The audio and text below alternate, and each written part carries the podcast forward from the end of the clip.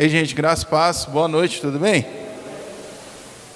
Graças a Deus, Deus é bom e sua misericórdia dura para sempre. A gente está continuando aí a nossa saga de estudos, 1 Corintianos, a gente já viu bastante coisa aí e tem bastante coisa ainda para a gente ver hoje. Nós estamos naquela série chamada Lidando com Questões Complicadas. Né? Aí semana passada a gente terminou falando aí do capítulo 6, quando Paulo fala daquilo que nós éramos, né, aqueles que compõem a igreja, aquilo que éramos e aquilo que somos em Cristo, né? E nós terminamos falando sobre essa questão, e eu fiquei de falar com você sobre a questão dos homossexuais, que Paulo fala aqui no capítulo 6, versículos 9 a 11, ele diz assim, né? Vocês não sabem que os perversos não herdarão o reino de Deus? Não se deixem enganar, nem imorais, nem idólatras, nem adúlteros, nem homossexuais passivos ou ativos. Né? Tipo, é quase que engraçado a gente ler essa, essa conotação homossexual passivo ou ativo, porque dá na, assim, na nossa cabeça, né? pensando na figura masculina, parece que dá na mesma, né? Tipo, da figura de ser ativo ou passivo, tanto faz. Mas por que, que Paulo faz essa distinção aqui? Eu quero falar um pouco com você sobre isso.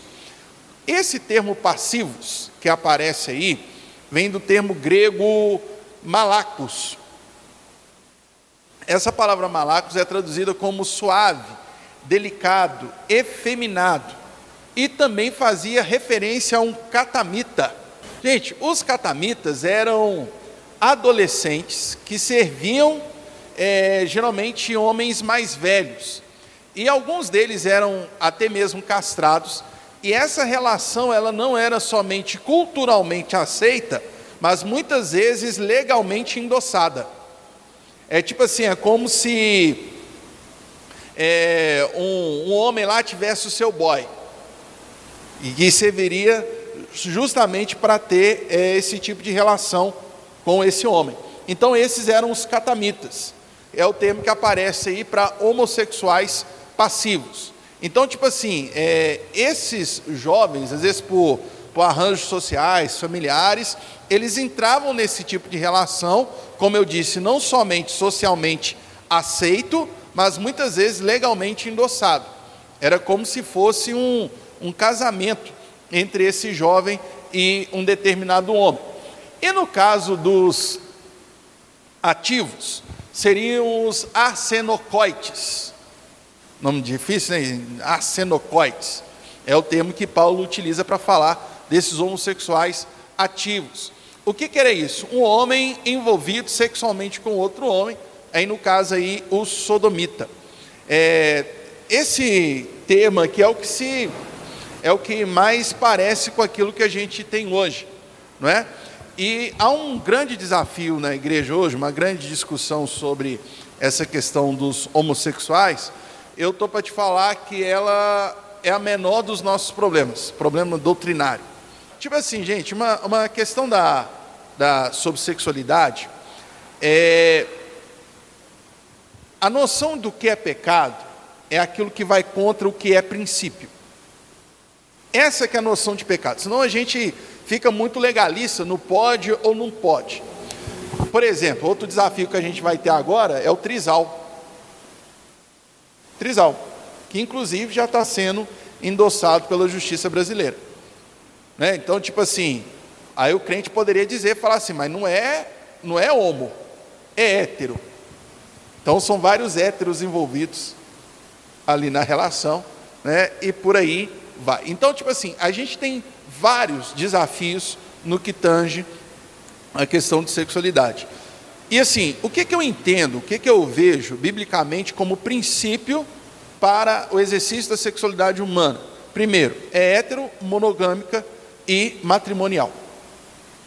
O que eu entendo, né, do que a gente pega, do que é desde o início, a gente tem essas três coisas. É hétero, criou Deus homem e mulher, é monogâmico, né, deixará o homem e iniciar a sua mulher e tornar-se-ão uma só carne é matrimonial. Enfim, tipo assim, não espere do mundo algo favorável aos princípios bíblicos, mas eu tenho para mim que a gente tem grandes desafios doutrinários em relação a essas coisas aí. E Paulo vai continuar. É, o cristão e o corpo. Quando a gente fala dessas questões de corpo, assim, durante muito tempo a gente associou pecado ao corpo né? mas a, a natureza pecaminosa não tem a ver com o corpo, mas com isso que move o corpo, essa nossa natureza, porque se pensar bem, o corpo ele é neutro. Né? A questão é o que, que a gente faz com o corpo.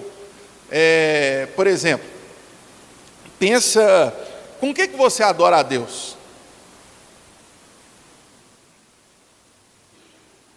Com o que, que você canta? né? no culto, a gente não fala assim, é, peça seu espírito, que o seu espírito levante as mãos. Não, você fala, levante as mãos. Ore, você está falando, então você está fazendo isso com o corpo. Então o problema, gente, não é o corpo. Aqui Paulo vai fazer um, um contraste muito interessante, que naquela da, da cidade de Corinto ser muito devassa, né, que a gente falou, não?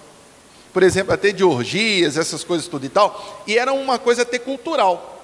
E Paulo vai falar assim que esse corpo, ele é templo do Espírito Santo. E aqui Paulo está contrastando com a ideia de, de unir-se às prostitutas cultuais. E ele fala assim: aquele que se une a uma prostituta se torna um com ela. Ora, como é que você vai fazer isso com aquilo que é o templo do Espírito Santo? Então a questão não é o corpo, o corpo é formado pelo próprio Deus. Não é isso que a Bíblia nos ensina? Que Deus formou o ser humano, que Deus cria o ser humano. Então a questão não é o corpo. Esse nosso desejo, esse nosso ímpeto, ímpeto pelo pecado, ele não é da carne. Não é isso. Se você pega Gálatas lá, por exemplo, quando Paulo fala do, dos frutos da carne, não são coisas que o corpo por si só produz. Se assim fosse, a gente não podia nem entrar num cemitério, que a gente estava lascado. E isso aqui é muito importante para a gente entender também um dos cernes da pregação do Evangelho, que é a glorificação do corpo. Porque tem muita gente que pensa na eternidade assim, um tanto de fantasminha, né? Uh, aleluia. Tipo assim, não, é, é o corpo glorificado. Beleza?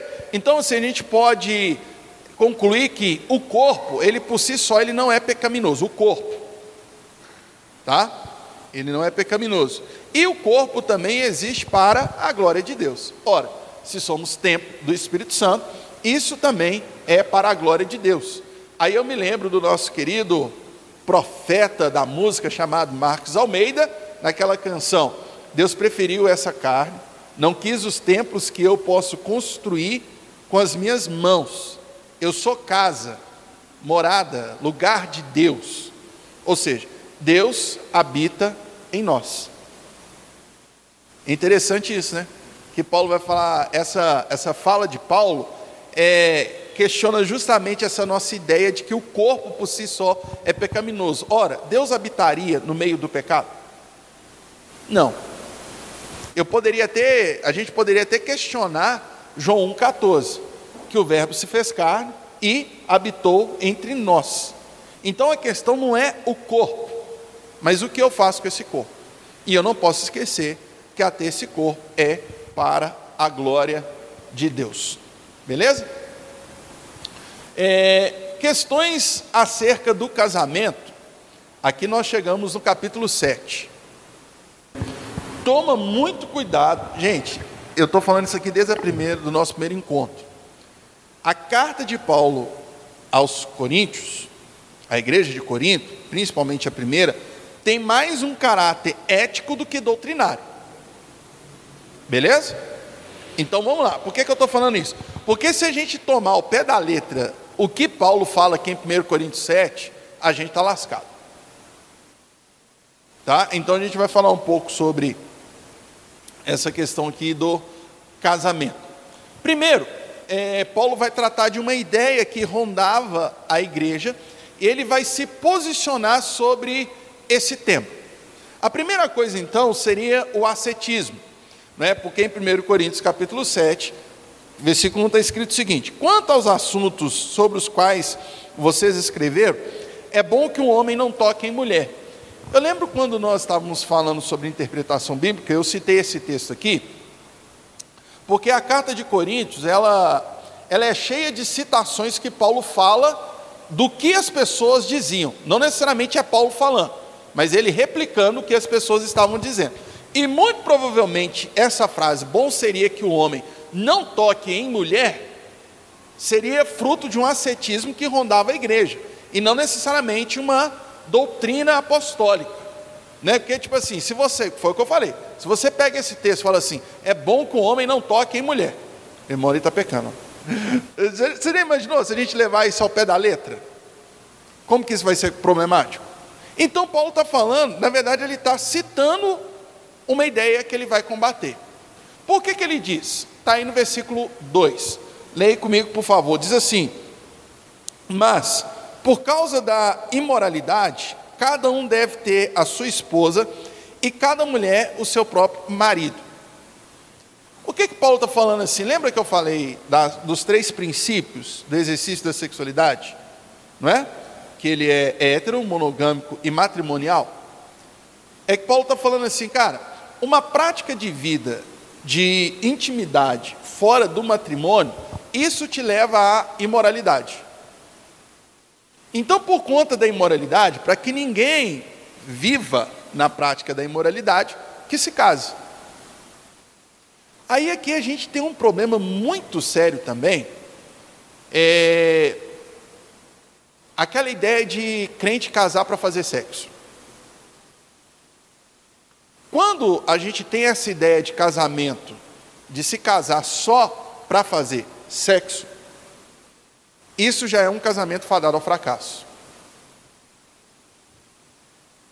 Por que, que eu estou falando isso? Eu vi isso N vezes mas N vezes. Vocês têm que casar logo, aquela coisa toda, tem que casar, tem que casar, tem que casar, tem que casar. Aí muito jovem acaba casando, não tem a mínima noção do que é casamento. E descobre que casamento não é só sexo. É, é interessante né, pensar nisso, tipo assim, que Paulo fala que o sexo é sim uma das razões para se casar, para não viver na prática da imoralidade, mas é entender também que o casamento ele não é sustentado só por isso. E a gente precisa falar de forma muito franca com os nossos jovens sobre casamento. Beleza? Então vamos lá. Então ele fala dessa necessidade da, da intimidade, né? Uma das razões. Só que ele vai fazer uns apontamentos muito interessantes aqui. O marido deve cumprir os seus deveres conjugais para com a sua mulher. E da mesma forma, a mulher para com o seu marido. Esses deveres conjugais aqui, o que é que Paulo está falando, gente? Quem é que corta a grama e quem é que lava a louça? Vocês entenderam? Entenderam, né? Então, beleza. Eu quero chamar a atenção para a ideia da reciprocidade. É tanto o dever do marido para com a esposa, quanto da esposa para com o marido. Ok, vamos lá. A mulher não tem autoridade sobre o seu próprio corpo, mas sim o marido. Da mesma forma, o marido não tem autoridade sobre o seu próprio corpo, mas sim a mulher.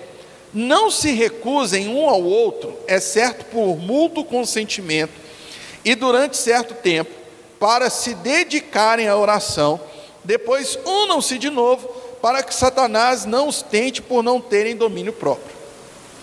Gente, são questões assim muito práticas, assim, Talvez a gente tenha até dificuldade com a clareza que Paulo fala as coisas, mas ele fala um negócio muito interessante. Olha, eu gosto disso aqui, é que geralmente a gente pensa essa questão da intimidade só voltada para o homem.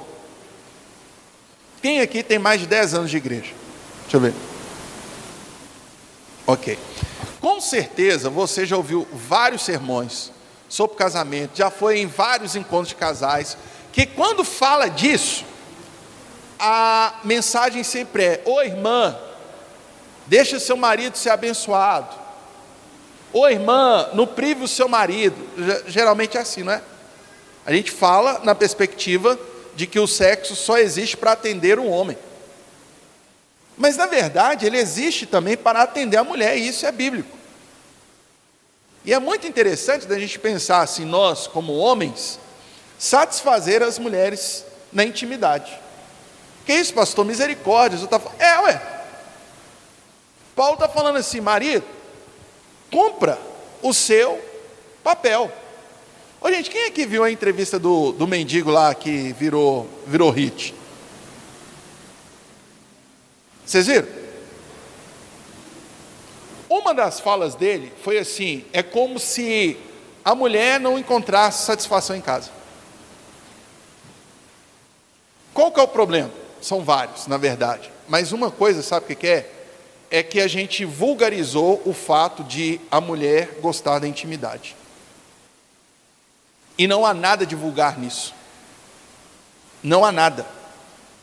Mulher gosta, gosta sim. Às vezes a gente que não sabe fazer direito, mas a mulher gosta sim. Atira a primeira pedra.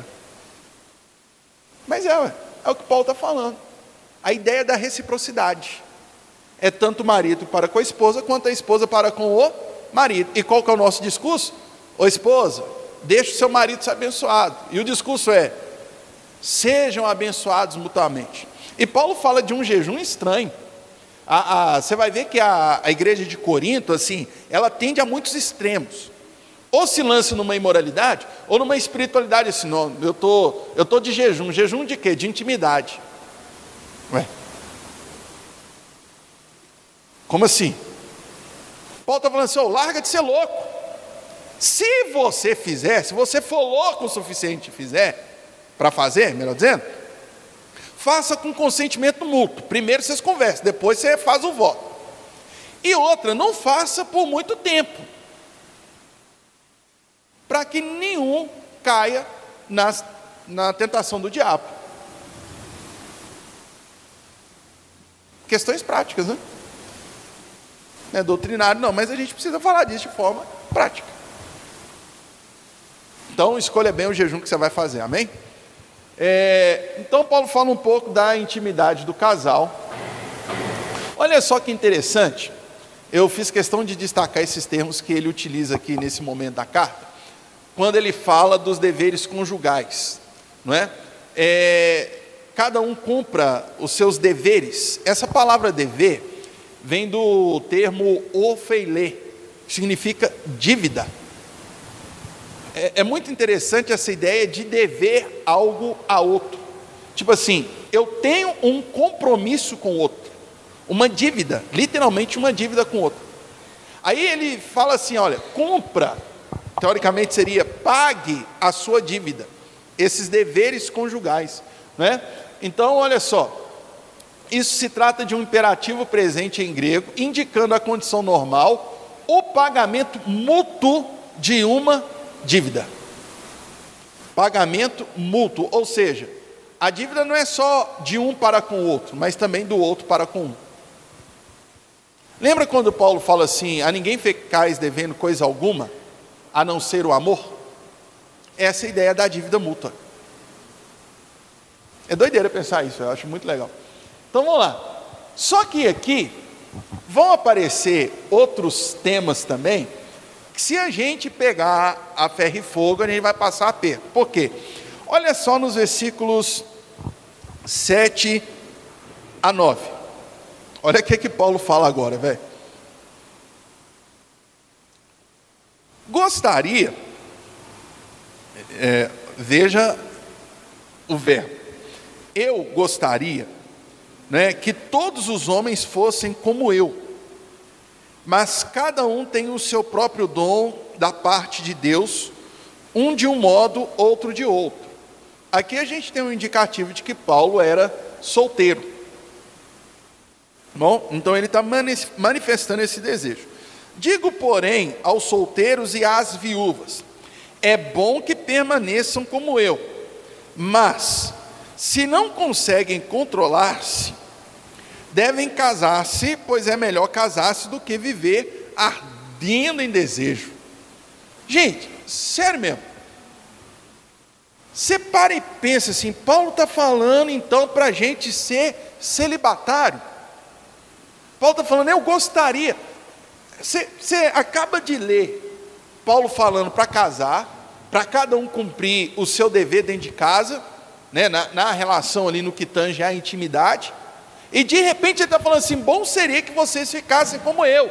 Ah, dá vontade de falar assim: ó Paulo, decide o que você quer da vida. Ou é para a gente casar, ou é para a gente não casar. Mas quando a gente lê todo o capítulo 7, fica claro essa manifestação do desejo do Paulo. Primeiro, Paulo não fala isso como imperativo, tá bom? Paulo não fala isso como um imperativo, ó, que ninguém vai casar. Imagina, pastor Wellington, amanhã, aqui na, na imersão, ninguém mais casa. Os jovens, tudo da igreja, ó. Os solteiros, não é imperativo, amém, irmãos? Aqui também, a gente pode fazer três apontamentos. Quem pode ler para a gente aí, por favor, dos versículos 26 a 29 do capítulo 7 de 1 Coríntios? Por causa dos problemas atuais, pensam que é melhor o homem permanecer como está. Você está casado? Não procure separar-se. Está solteiro? Não procura esposa. Mas, se vier a casar-se, não comete pecado. E se uma virgem se casar, também não comete pecado. Mas aqueles que se casarem enfrentarão muitas dificuldades na vida. E eu gostaria de dizer de poupá-los disso. O que quero dizer é que o tempo é pouco. De agora em diante, aqueles que têm esposa vivam como se não tivessem. Nó. Gente, essa questão, né, por questões do momento, é, a grande maioria dos estudiosos vão concordar que Paulo tinha, até mesmo por essa última frase, né, porque temos pouco tempo, que Paulo tinha uma expectativa da volta repentina de Cristo para aquela época. Tanto que, por exemplo, lá em Atos, quando a igreja sai vendendo tudo, né, aquela coisa toda, todo mundo olha para a igreja primitiva e pensa assim: "Nó que linda". Mas na verdade, o povo faz aquilo porque estava esperando a volta repentina de Cristo para aquele momento. Então, essa ideia de que Paulo está falando assim, cara, Jesus está voltando, não se envolva com isso. Aí vem aquelas piadinhas de crente, né? Jesus espera eu casar para o senhor voltar depois. Né? E Paulo está tá indo na contramão da piada. Paulo está falando assim, cara, né, Jesus está voltando, não se preocupe com isso. Então, por questões daquele momento, havia essa expectativa da volta de Cristo naquele momento. E outra coisa que Paulo vai falar também, de um motivo pra, pelo qual ele manifesta o desejo pelo celibato da, de alguns, é a devoção não dividida. Aí Paulo vai dizer assim, um negócio muito interessante, porque quem é casado cuida primeiro de atender os desejos e a necessidade do cônjuge. E quem não é casado não tem essa preocupação. Gente, eu vou te falar um negócio aqui. Eu amo ser pastor. Assim, pensa numa coisa, numa vocação, numa coisa que tem, sempre foi muito claro para mim. Sempre. Eu me considero um pastor dedicado, na medida do possível. E eu te falo sem medo de errar. Eu seria, no mínimo, umas três vezes mais dedicado se eu fosse solteiro. Isso é um fardo? De maneira nenhuma. Porque é, é essa orientação bíblica: é cuidar primeiro da esposa, é cuidar primeiro dos filhos. Isso é bíblico. Mas verdade seja dita, a pessoa que não é casada, a possibilidade dessa pessoa se dedicar muito mais ao ministério, ó, que era um custo e outra, gente. Assim, é, o pessoal fala, não, fulano pregando fora, que bonitinho, né? Que é isso, mas não é assim não, filho. Ou não é assim na maioria das vezes. Quantos perrengues eu já passei assim ministrando, fora alguma coisa, e eu falava assim: graças a Deus a minha família não está comigo. Porque você para e pensa assim, não, velho, isso aí eu me viro, dou conta. Mas você para e pensa, eu vou colocar minha família nessa também? Que eu penso o seguinte: a vocação é minha. A vocação é minha. Não é da minha esposa, não é das minhas filhas. Não é? Então, tipo assim, o não casado, ele está muito mais livre para o ministério do que quem é casado. Isso é um impeditivo para o exercício do ministério? De maneira nenhuma. Inclusive, é um apontamento de qualidade para o ministério. Porque Paulo, quando escreve a Timóteo, ele fala que uma das características do bispo é que administre bem a sua casa. Pois como cuidará da casa, das coisas de Deus, se não cuida da própria casa? Então, é o que eu estou falando, não vamos pegar esse negócio a ferro e fogo e vamos entender o que, é que Paulo está falando aqui. Tá bom? E, por fim, Paulo vai falar também que uh, aquele que se mantém solteiro, ele se vê livre de algumas obrigações. E você viu o termo ali, que a gente acabou de ver? Quando Paulo fala que cada um cumpra as suas obrigações para com o outro. Paulo está falando assim: se você ficar solteiro, você não vai ter esse tipo de obrigação. Na verdade, pode ser muito sério com vocês. A questão é, você vai escolher qual tipo de problema você quer ter. A gente vê, né, esses cara fala, não, quero ser solteirão o resto da vida, pegação. Chega uma hora, dá, dá lá seus 30 anos, chega para o quarto chorando, eu queria ter um esposo, eu queria ter filho, não sei o quê. Cara, é, ué. É, é muito louco, né? Tipo assim, quanto mais você se envolve com família, mais limitado e mais feliz você fica. Exemplo, minha participação no ministério quando eu era solteiro era uma, quando eu casei era outra. Depois que eu tive a primeira filha, diminuiu um pouquinho. Na hora que tive a segunda, diminuiu um pouco mais. Aí eu fico vendo, na medida que as meninas crescem, eu vou me envolvendo um pouco mais. Então, gente, assim, não se trata de, um, de uma questão dogmática, que você tem que casar ou que você não tem que casar. Mas são orientações práticas, tanto para quem é casado, quanto para quem vai acabar optando por ser solteiro. Agora, eu quero te chamar a atenção para quando Paulo fala assim: Eu gostaria que todos fossem como eu. Paulo diz: Mas cada um recebeu de Deus o seu próprio dom. Ou seja, Paulo chama o celibato, em certo sentido, entre linhas, de dom. Porque ficar sozinho é algo que vai até contra o princípio. Não é bom que o homem fique só. Nós agora chegamos no capítulo 8 do 1 Coríntios. E aqui Paulo vai tratar de outra questão bem delicada, que é a comida sacrificada aos ídolos. E eu gostaria que você guardasse três palavras, que na verdade são três princípios: conhecimento, fé, mas usando a linguagem matemática na interseção disso aí está o amor. Você guarda isso: conhecimento, fé e amor. Beleza? O conhecimento traz liberdade, a fé em Deus traz essa dependência da graça, mas o que traz a unidade entre as pessoas é o amor. Então, guarda isso que vocês vão entender já já. No cotidiano da cidade de Corinto, a maioria das casas então já tinham passado pelos templos pagãos. Tá bom? Então, se você fosse ali, você que gosta de ir lá no almoço da carne, comprar o seu kit de churrasco para o final de semana, muito provavelmente aquele kit que você compra já teria pagado, já teria passado por um templo pagão. Aí, como crentes, Coríntios tinha duas opções: misericórdia, está amarrado em nome de Jesus, taca fogo, ou então não, eu sou livre. O que é um ídolo? Ele não é nada. Então eu posso comer de consciência tranquila. Vamos ver como é que Paulo trata essa questão aqui em Coríntios. Primeiro, a relação entre conhecimento e amor. O que, que é isso? Capítulo 8, versículos 1 a 3, diz o seguinte: Com respeito aos alimentos sacrificados aos ídolos, sabemos que todos temos conhecimento.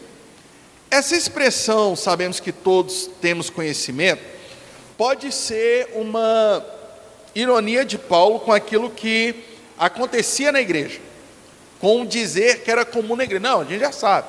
Não, isso aí a gente está careca de saber. Seria mais ou menos essa expressão. Beleza. O conhecimento traz orgulho, mas o amor edifica. Paulo, aqui no capítulo 8, ele vai fazer um jo alguns jogos de palavras assim, muito interessantes. Quem pensa conhecer alguma coisa, ainda não conhece como deveria. Que doido. Algumas tradições dizem assim: ainda não aprendeu como convém saber. Sabe o famoso sabe tudo? Não, mas eu sei, mas eu sei. Paulo fala: se você é desses aí, você ainda não aprendeu como convém saber. E o versículo 3: Mas quem ama a Deus, este é conhecido por Deus. Então, tipo assim, esse relacionamento com Deus se dá por amor e não por conhecimento, não é? Aí Paulo vai falar assim: ah, já que a gente está falando dos ídolos, qual é o lugar dos ídolos no mundo? Olha só o versículo 4 a 6. Portanto, em relação ao alimento sacrificado aos ídolos, sabemos que o ídolo não significa nada no mundo o ídolo não significa nada no mundo. Gente, o que, é um ídolo? É nada. Por que, que Deus se opõe tanto à idolatria? É porque na idolatria o ser humano troca Deus por aquilo que não é nada. O ídolo, ele não existe. O que existe é o idólatra. Isso aqui é muito importante. O ídolo não é nada. Você acha meio que Deus está preocupado com ídolo? Deus está preocupado é com o coração de idólatra. Não é? Então vamos lá. É... Versículo 5: Pois mesmo que haja os chamados deuses, quer no céu, quer na terra, como de fato há muitos deuses e muitos senhores, para nós, porém, há um único Deus, o Pai de quem vem todas as coisas e para quem vivemos, em um só Senhor Jesus Cristo, por meio de quem vieram todas as coisas e por meio de quem vivemos. Ou seja, estabelecia-se uma relação de dependência e até mesmo de existência a partir dos ídolos. E Paulo está falando assim, cara, só existe um Deus. Ídolo a gente nem pode chamar de Deus. Você pode ver que ele é tanto, ele é até irônico, né? Tipo assim, se é que podemos chamar de deuses. Eles não são nada. Só existe um Deus, e esse Deus criou todas as coisas. Todas. Beleza. E agora Paulo vai falar um pouco sobre a liberdade cristã. E essa liberdade, ela tem que transcender o conhecimento. E ela é moldada pelo amor. A liberdade, ela é, limit, ela é determinada pelo seu conhecimento. E o limite dela é delineado pelo amor. Eu lembro uma vez eu estava fazendo uma série de, de mensagens, eu falei sobre liberdade, os limites da liberdade. Deus, é, os próprios limites naturais e o amor. O que é o limite do amor? é quando uma coisa por si só não é errada, mas se isso ofende o outro, por amor eu não faço. Isso é muito louco. Imagina o seguinte: eu sou livre para andar de camisa preta, certo? Mas imagine que alguém aqui na igreja fique escandalizado de ver um pastor de camisa preta, misericórdia, meu Deus. Oh, não pode, que na religião tal, os sacerdotes usam camisa preta, não sei o quê. A gente tem duas opções. Ou a gente caminha com você até a maturidade de você entender isso também, ou até você entender eu não uso. Isso é amor. Amar, em certo sentido, é abrir mão até mesmo da própria liberdade, em favor daquele ao qual se ama. Difícil isso, né?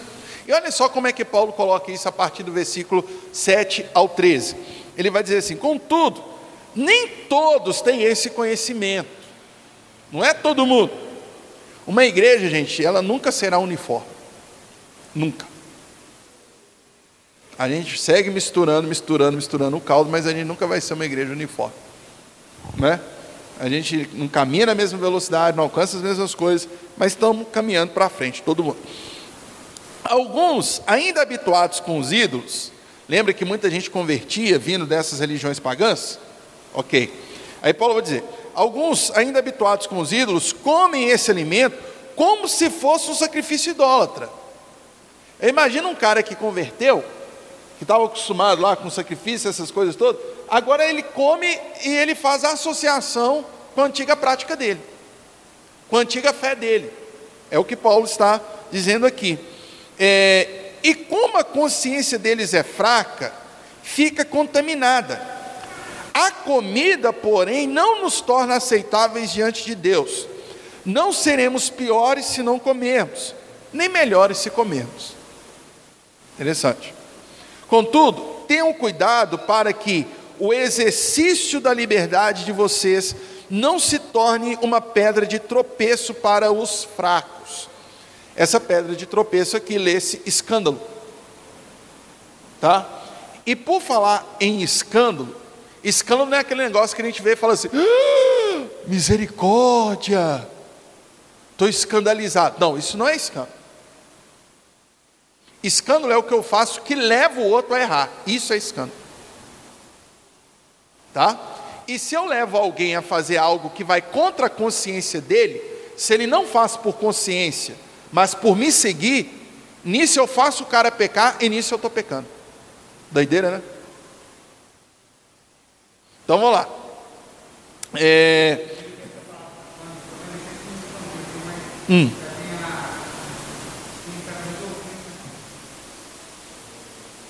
Mas ofensa no sentido assim de, de agredir mesmo. É mó doido, velho, escândalo.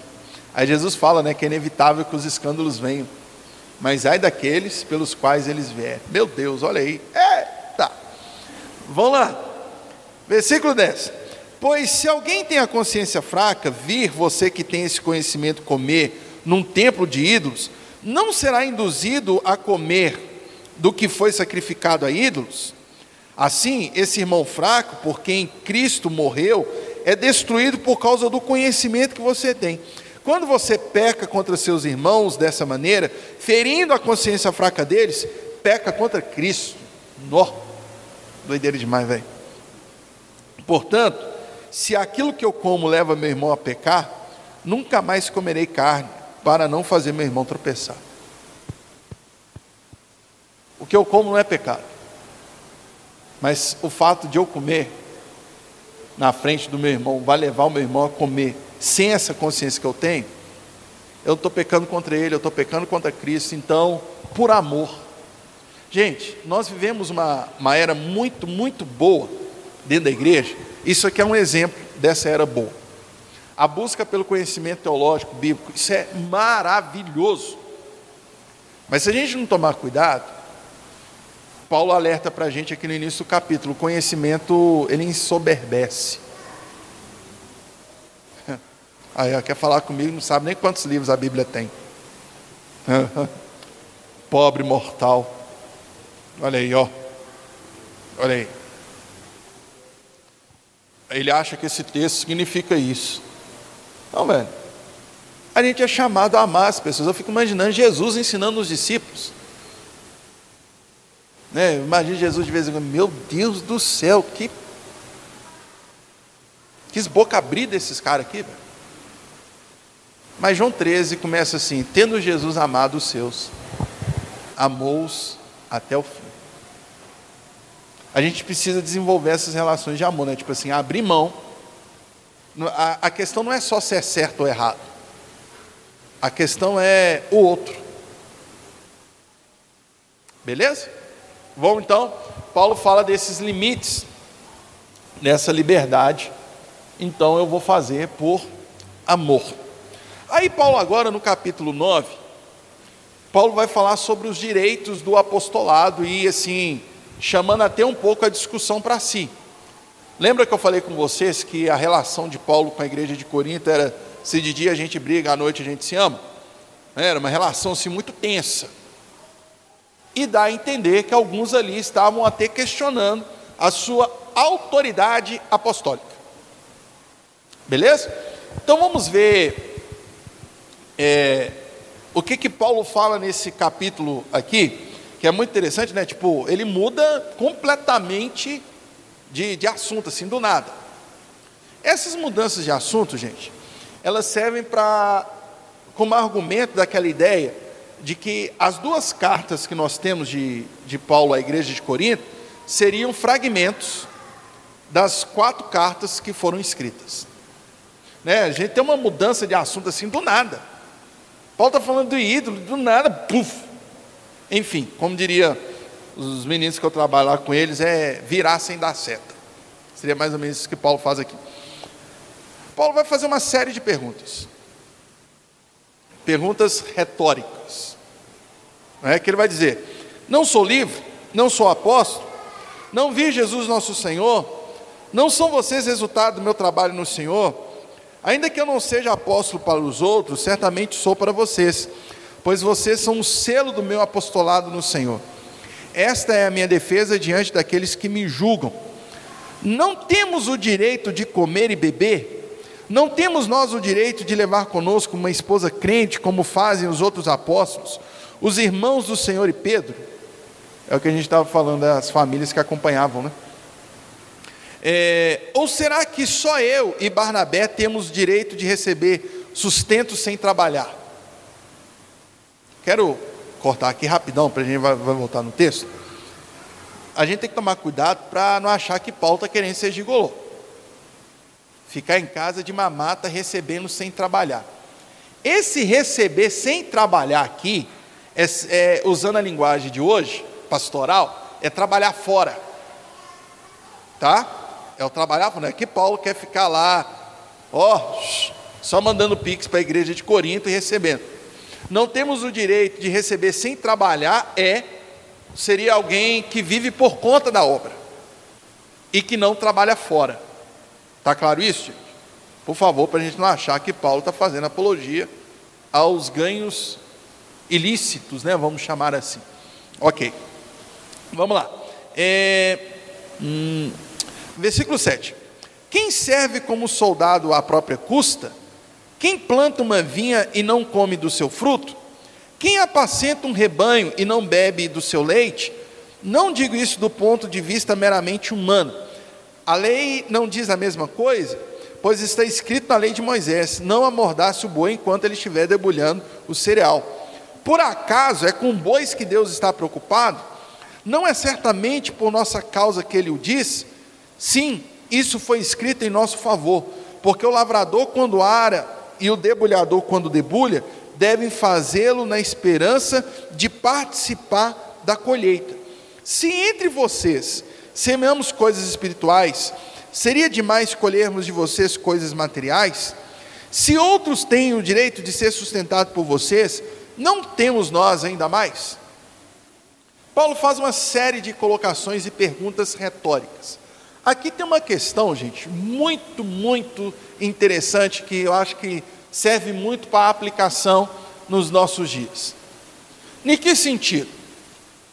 Como é o sustento dos obreiros? Como deve ser o sustento dos obreiros? Eu bato muito na tecla, mas muito na tecla. A gente espera o máximo de uma igreja dano mínimo de nós mesmos. E esse dano mínimo de nós mesmos, eu falo aqui, eu não estou pleiteando em causa própria, tá? Mas eu digo que é um privilégio, e não somente um privilégio, mas uma necessidade, quando a igreja tem um pastor integral. Falo isso sem medo de De forma bíblica e prática, eu poderia apontar os meus argumentos aqui. Quando se tem um pastor integral. O que não quer dizer que essa integralidade faz da igreja dono do pastor. Aí a gente vem e, e pensa assim: tá, mas como que nós vamos definir os ganhos de um pastor? Exemplo. Vamos partir da dignidade? Vamos partir da dignidade? Minimamente, algo que ofereça ao pastor e à sua família uma vida digna. O que, que eu quero dizer com isso? Eu me lembro de um pastor amigo meu que pastoreava em Ubá. E duas situações me chamaram bastante atenção. Porque quando a gente pensa assim, pastor recebendo de igreja, a gente pensa pastores famosos, que aí os caras têm dinheiro e às vezes até muito bons salários. Mas essa não é a grande maioria, não é a realidade da grande maioria dos pastores. Aí um dia lá em Ubá, é, eu achei interessante, eu conversando com esse pastor, ele falou assim para mim, Gustavo, é, tudo que eu queria é que as roupas que eu dou para as minhas filhas não fossem as roupas dos, das filhas dos membros que não servem mais.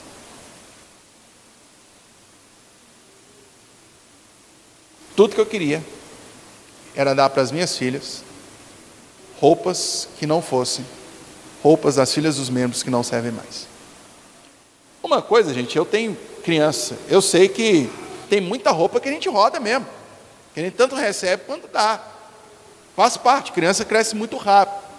Mas quando ele me fala isso, não é porque ele se sente ofendido com isso, mas é porque a única condição que ele teria de dar para as filhas seria essa. E a igreja pagava o aluguel desse pastor. Ele morava assim num prédio que tinha um terraço. E um dia foram fazer um chá de lingerie para a santa lá que ia casar. Onde nós vamos fazer, nós vamos fazer, nós vamos fazer. Ah, nós vamos fazer na casa do pastor. Mas, mas por quê? Porque a gente paga o aluguel. É, mas porque paga o aluguel, você pode fazer uma festa na minha casa? Tipo assim, né? a hora que quiser, a hora que. E Paulo está falando, Paulo vai falando assim, gente, a própria lei fala, a gente não deve amordaçar o boi, não. E ele fala daqueles que também eram sustentados, aquela coisa toda.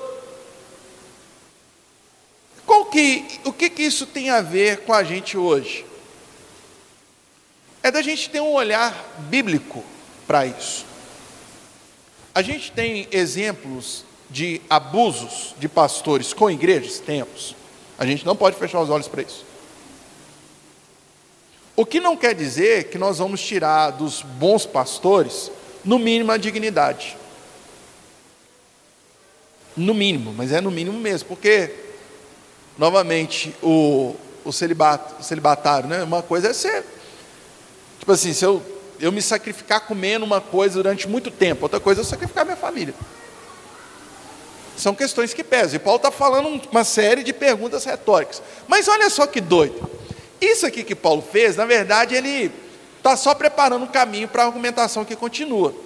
Porque ele vai dizer o seguinte, no versículo 12: Se outros têm o direito de ser sustentado por vocês, não temos nós ainda mais. Aqui Paulo está falando dele de Barnabé. Mas nós nunca usamos desse direito. Nós nunca usamos desse direito. Ao contrário, suportamos tudo para não colocar obstáculo algum ao Evangelho de Cristo. Não é? é e continua dizendo: vocês sabem, vocês não sabem que aqueles que trabalham no templo alimentam-se das coisas do templo e que os que servem diante do altar participam do que é oferecido no altar? Da mesma forma, o Senhor ordenou àqueles que pregam o Evangelho que vivam do Evangelho. E Paulo continua a sua defesa, mas eu não tenho usado de nenhum desses direitos. Não estou escrevendo na esperança de que vocês façam isso por mim. Prefiro morrer a permitir que alguém me tire ou me prive deste meu orgulho. Olha que doido, velho.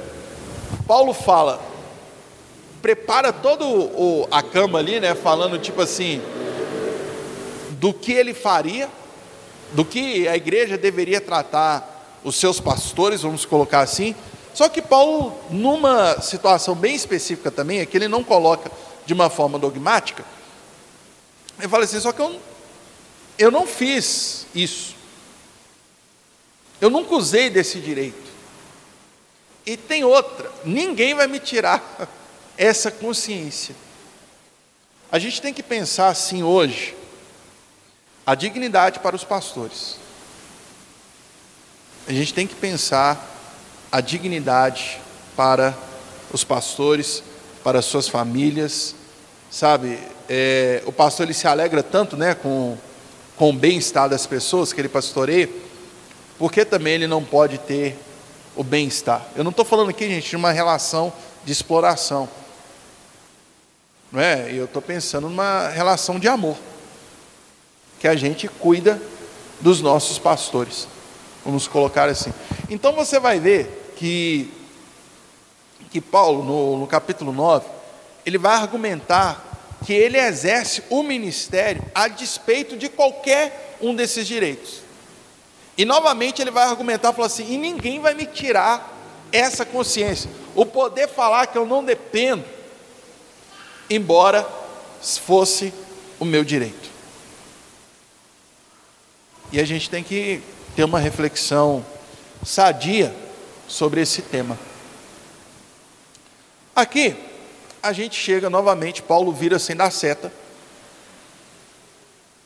Eu me lembro do slogan do Colégio Batista, que Paulo, que Paulo, que o slogan diz o seguinte: o melhor ensino é o exemplo. Paulo então vai usar uma um exemplo bíblico para tratar novamente temas recorrentes na carta com a igreja de Corinto. Só que agora ele está usando a nação de Israel como exemplo para aquilo que ele quer tratar. Vamos lá. Capítulo 10 de 1 Coríntios. Paulo vai mostrar para aquela igreja como que todo um povo experimentou as mesmas coisas. Porque, tipo assim, uma desculpa que a gente dá para a gente mesmo, para a vida, para Deus, é: ah, mas com ele foi diferente. Não, mas ele foi diferente. Paulo está falando assim: ó, pensa aquele povo todo que saiu lá do Egito, rodou, rodou, rodou o exército, o exército, o deserto, todos eles experimentaram a mesma coisa. Beleza? Assim, por exemplo, quem que pode dizer que nessa noite está tendo, participando de um encontro diferente? Está todo mundo participando do mesmo encontro, beleza? Tipo isso. Só que eles desagradaram a Deus. Veja, se todos experimentaram a mesma coisa, Deus não se agradou não de todos, mas da maior parte deles. E por isso eles ficaram no deserto. É muito interessante que Paulo está usando aqui a linguagem processual de que, tipo assim, a gente chega até onde a gente se converte, vamos colocar assim. Por quê? Paulo vai falar de três coisas que esse povo fez no deserto, e eram três coisas comuns presentes na igreja de Corinto, a saber, idolatria, a saber, imoralidade e a saber, murmuração. Que são três coisas que Paulo combate e muito nessa carta aos Coríntios. Vamos ler por que, que ele faz isso? Dos versículos 6 a 10. Diz o seguinte: E essas coisas ocorreram como exemplos para nós, para que não cobicemos coisas más como eles fizeram.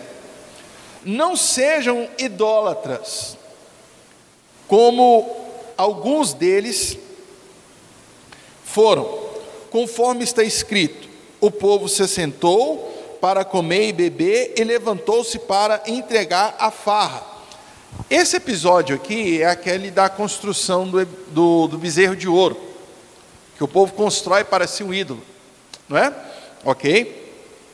Versículo 8: Não pratiquemos imoralidade como alguns deles fizeram, e num só dia morreram 23 mil. Não devemos pôr o Senhor à prova, como alguns deles fizeram, e foram mortos por serpentes. E não se queixem, como alguns deles se queixaram e foram mortos pelo anjo do Senhor. Você pode ver então que essas temáticas estavam presentes lá e Paulo agora está usando como exemplo. E um exemplo no sentido de alerta.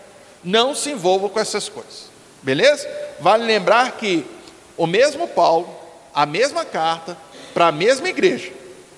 O que não quer dizer que as pessoas teriam a mesma reação. Beleza?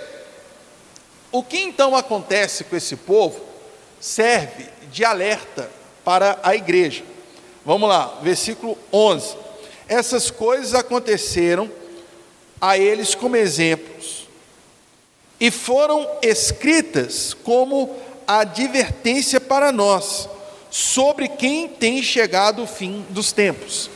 É, veja aí novamente essa frase, como quem tem chegado o fim dos tempos. Essa perspectiva que se tinha no Novo Testamento da volta repentina de Jesus, não é? Então Paulo está usando isso como exemplo. Aí ele vai falar uma coisa muito interessante. É, assim, aquele que julga estar de pé ou firme, cuide-se para que não caia aquele que julga está de pé. Esses dias atendendo uma pessoa, a gente estava conversando sobre a necessidade de alerta, de vigilância, não sei o quê. Ele virou para mim e falou assim: Ah, mas é, as pessoas falam para mim que a carne é fraca. Não é que a carne é fraca, é o caráter que é fraco. Então eu, eu sou, eu me dou bem com isso. Eu falei assim: olha, é, toma cuidado com isso, por quê? Essa ideia de que você é forte em alguma coisa, por exemplo, no, no, nos nossos tempos a gente está usando muito o termo blindado, já repararam isso? É casamento blindado, é relacionamento blindado, é ministério blindado, é, é caráter blindado, está tudo blindado. Tá, tá, tá beleza, o povo mexe com, com blindagem, está ganhando dinheiro, que é, uma, que é uma maravilha. Do que adianta você ser blindado contra uma bomba atômica? Mas eu sou blindado. Você acha mesmo mundo, que Satanás vai vir com você com tiro de 38, irmão? O cara é igual Putin, tem um botão para acionar uma arma nuclear lá no, no avião dele. Não se trata o tanto que você é forte, é o tanto que você vigia. Não, não é sob força. Eu costumo dizer que quando Satanás derruba alguém, a primeira coisa que ele faz é dar essa, é dar a essa pessoa a sensação de controle. Você é forte, não, você, você para na hora que você quiser. Você não, você não...